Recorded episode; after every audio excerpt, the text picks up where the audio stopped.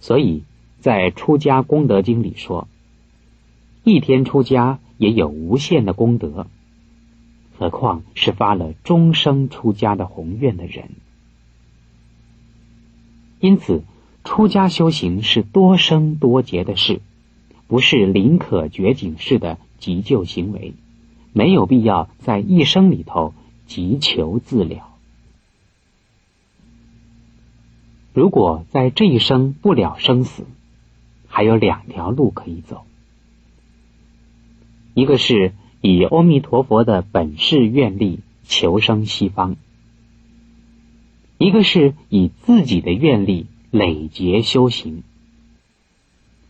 只要信心坚固，愿力不退，就可以保证在修行的道上一路前进。纵然由于出发心的缘故，有的时候会信心不足、愿心无力，修行不得要领。只要发愿修行，向往出离。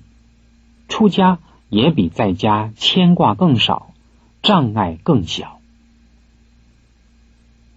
纵然不能够保证未来生中永不堕三途恶道，也不会比在家身份的人堕落的机会更多。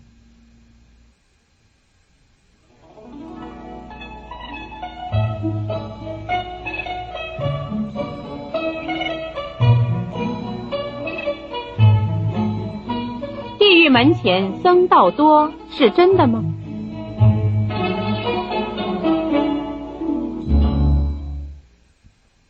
地狱思想在释迦世尊出生以前的印度就有了，而佛教在还没有传入中国之前的时候，已经有了人死了之后下入黄泉的说法。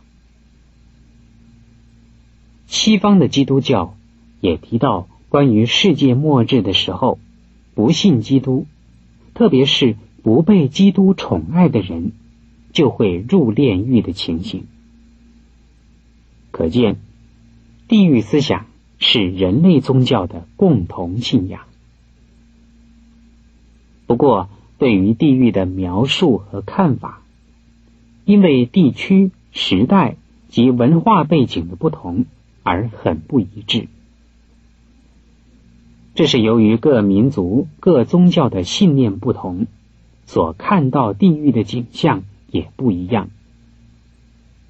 在某一个宗教认为可以升天堂的人，在另一个宗教竟然又要把他们收到地狱里去。印度佛经里所说的地狱有八寒地狱、八热地狱，各有十六游增地狱。八寒八热是根本地狱，十六游增称为近边地狱，还有位在山间、树下、空中的孤独地狱，并有十八地狱的名称。佛教对于地狱的描述，最早在《杂阿含经》卷四十八就有说到大火赤红的地狱。其他分别在《长阿含经》第十九、《立世阿毗昙论》、《杂阿毗昙心论》、《大毗婆沙论》、《俱舍论》、《涅盘经》、《瑜伽师地论》、《大智度论》等经论当中都有详细的叙述。中国民间相信，人死了之后。经过十殿阎王的审理问案，每一殿都设置不同的地狱和刑罚。这在印度传来的佛经里头并没有根据，而是出于中国民间传说的《十王经》，据说是由成都大圣慈寺的藏川传出。道教也传有十殿的说法，并且有。一百三十八所地狱，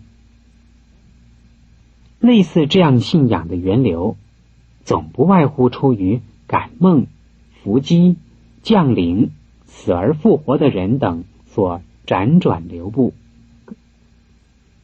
各阎王的名称虽然渊源于早期印度的离聚吠陀，但是他是住在天上，是专门管理死亡的神。渐渐的，阎王降住地府。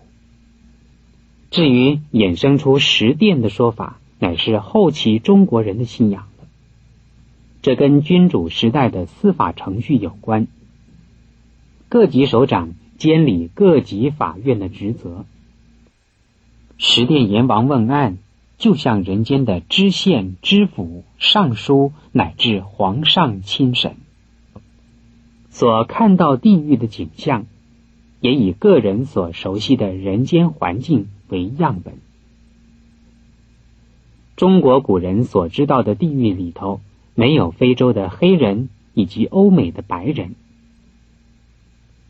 由于时地风俗信仰的不同，所看到地狱也不相同。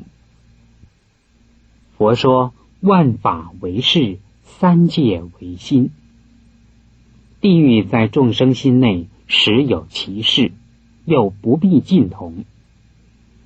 既不可否定地狱的存在，也不必拘泥执着于各种有关地狱的传说。佛经中叙述到堕地狱的例子也不少。早期是指犯了杀父、杀母、杀阿罗汉、出佛身血。破和合僧的忤逆罪者会堕地狱，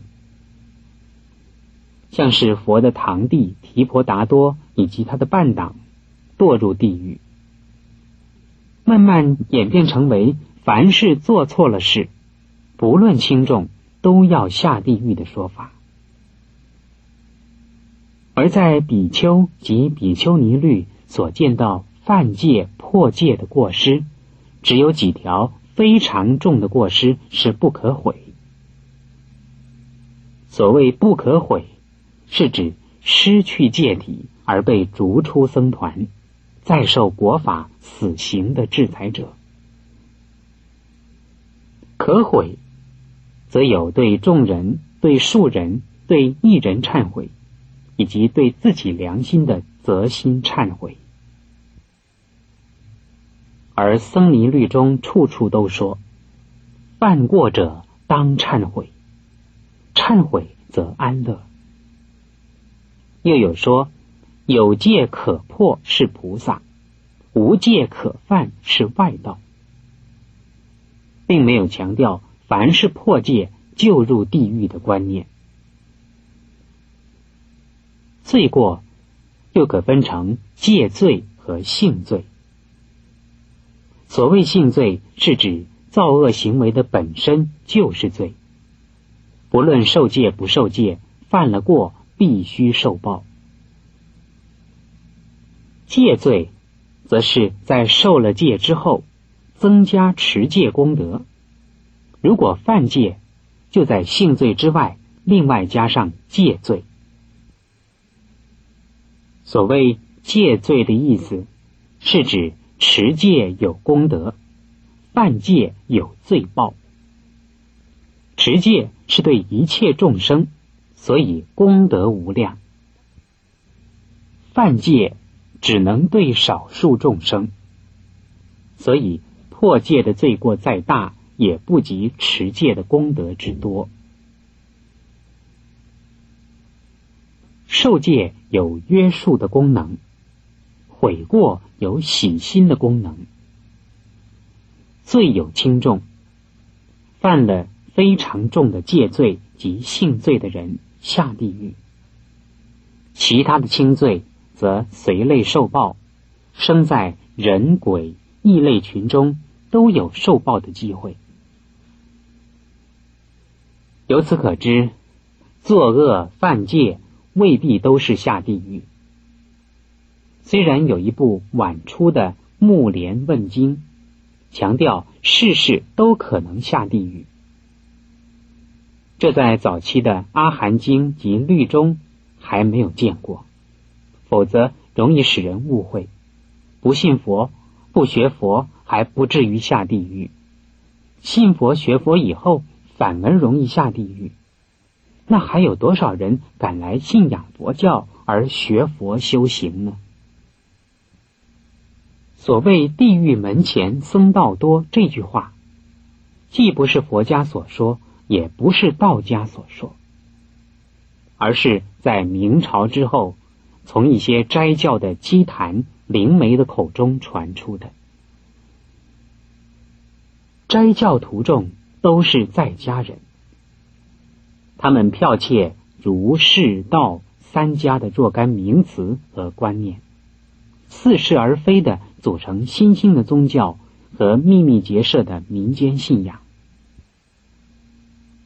因为他们是在家人的宗教组织，所以在排斥他教及吸收信徒的利益冲突之下，不得不跟出家的僧侣及道士采取敌视对立的态度。因而传出“道降火宅”的口号，鼓吹俗人修行容易升天得道，渲染捏造出家修道者的困难、黑暗、腐败，宣扬僧道大多下地狱的观念。他们在通过好事者的口耳相传，就成了一句“地狱门前僧道多”的流行语。既可丑化僧道的形象，也可贺祖优秀的俗人出家为僧道。然而，他既不是出于佛经，当然不必去介意他。不过，必须指出，这句口号乃是出于斋教徒的杜撰故事，目的是为了侮辱佛教和道教。像民国九年，云南昆明西边洱源县的几个斋教基坛所著的《洞明宝记》中，就极力指控僧侣不守清规，捏造和尚堕地狱受刑罚的故事。这可以在中央研究院的宋光宇为一贯道护航而写的《天道勾陈》三十页看到。宋氏虽然没有承认是一贯道的信徒，而那本书凡是涉及佛教的和尚的地方，就用攻击、辱骂、尖酸刻薄的态度，否定出家修行者的道德价值，而一味的引述强调在家斋教徒如先天、龙华、一贯道等所谓道亲之间的利乐。虽然引用了不少资料，但是都缺少理性的抉择，乃是出于一种情节的表现。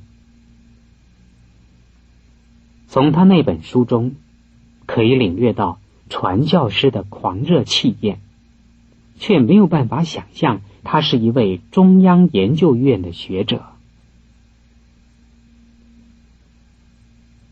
要知道。凡有人事，就有弊端。僧中难保没有破戒、犯戒的人。佛陀治戒，就是为了防范、制裁、处理这些事件。儒家说：“人非圣贤，孰能无过？”出家的凡夫在没有修成圣贤之前的修学阶段，因为不清净。所以要求戒，受戒是修行的起点。跌倒了再爬起来，犯了戒再忏悔，乃是正常的事。斋教徒们自己不愿受出家戒的约束，反而诋毁出家人持戒不严，并且夸张出家人的犯戒罪行。其存心是显而易见的。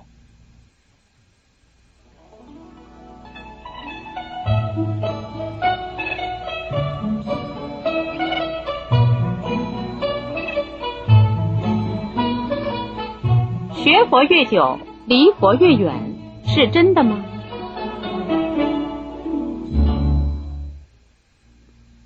经常听说，信佛三天，佛在眼前。信佛三年，佛在西天。这似乎表示，学佛越久，离佛越远是肯定的事实。其实这是对佛教的一种误解，认为放下屠刀，立地成佛，就等于完成了究竟圆满的佛果。也就是说，只要心回意转，马上就可以花开见佛，或者立即成佛。而一旦信佛并开始学佛了之后，才知道成佛并不是那么容易的事。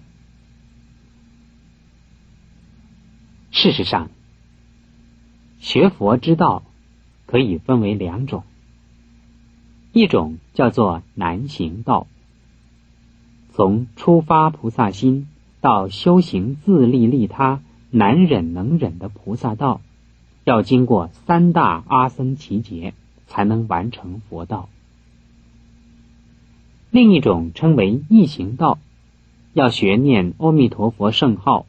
凭借佛的本愿力，先求往生西方净土，经过长时间的熏闻，证得圣位的菩萨之后，再用自己的愿力回到世俗的凡夫群中，广度有缘的众生，积聚智慧跟福德资粮，一直到功行圆满，才能成佛。